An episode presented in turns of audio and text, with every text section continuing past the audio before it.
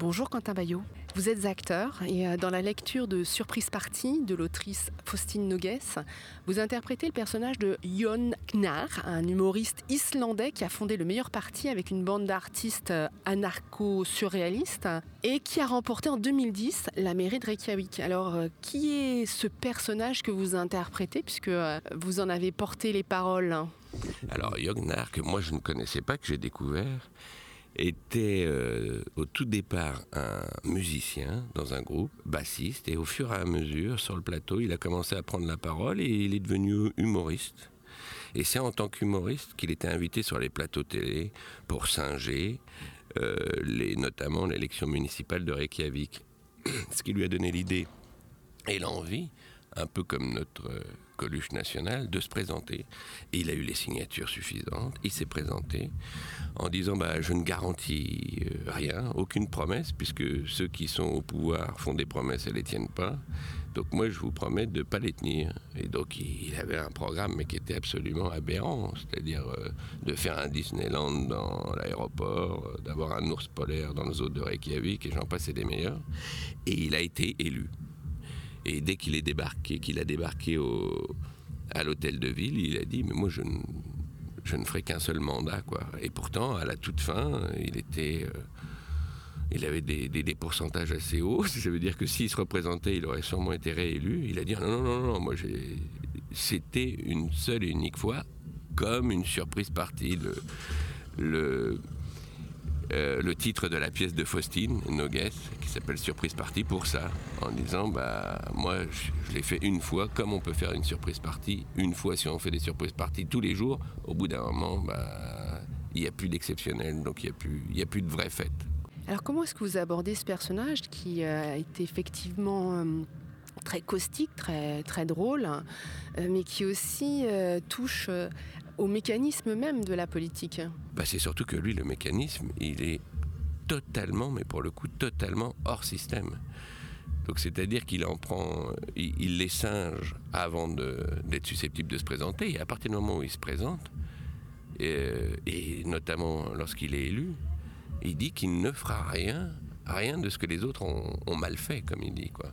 Et euh, à l'intérieur même de la pièce de Faustine, il y a ce fameux clip de campagne qui est assez fantastique. On comprend que ce clip a pu avoir une, certaine influence parce que donc il est là avec euh, ses amis euh, punk, musiciens, des, artistes un peu dissidents, etc. et qui sont qui sont une joyeuse bande de, de rigolards et de et de, de joie. Et donc s'il a un programme une, euh, une volonté, c'est de se marrer, c'est d'être heureux. Et euh, il dit c'est tellement difficile, c'est vrai que euh, ça a été difficile dans leur pays, tout ça. Et donc il s'est dit, bah, moi, moi au moins, je vais faire rire les gens. Et, et je pense que c'est une vraie valeur, une vraie valeur, avoir envie de se marrer. Alors, il joue aussi beaucoup avec les mots. quel est son rapport à la parole?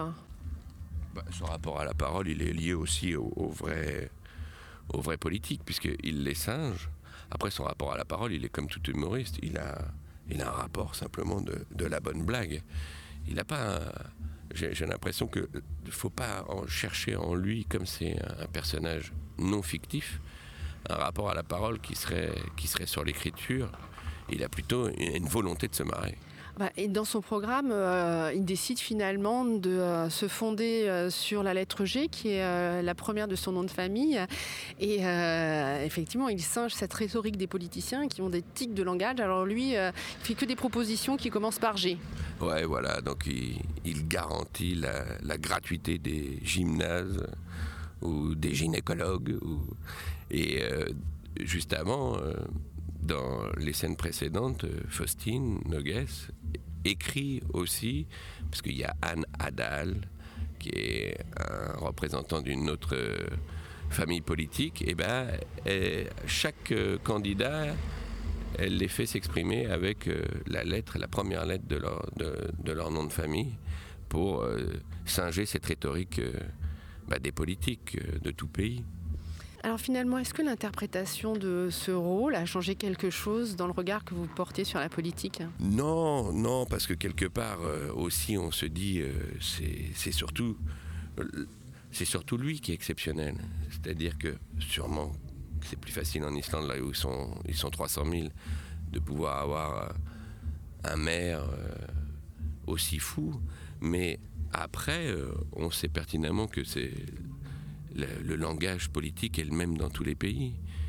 Donc, euh, quelque part, ça nous apprend simplement à se dire que les valeurs d'avoir envie de se marrer dans des moments difficiles ou même dans des moments qui ne sont pas forcément difficiles sont fondamentales. Ça, par contre, c'est peut-être pas quelque chose que nos politiques, nous, ont, conscience. Parce que réellement, d'être. Euh, on se marre rarement tout seul. Donc, de, rigoler, de partager, d'être joyeux, c'est aussi d'avoir du social et tout ce qu'il y a avec. Et c'est vrai que ça peut être une pommade pour apaiser euh, les moments douloureux. Merci, candidat Quentin Bayot. Eh ben, merci à vous, c'était une joie.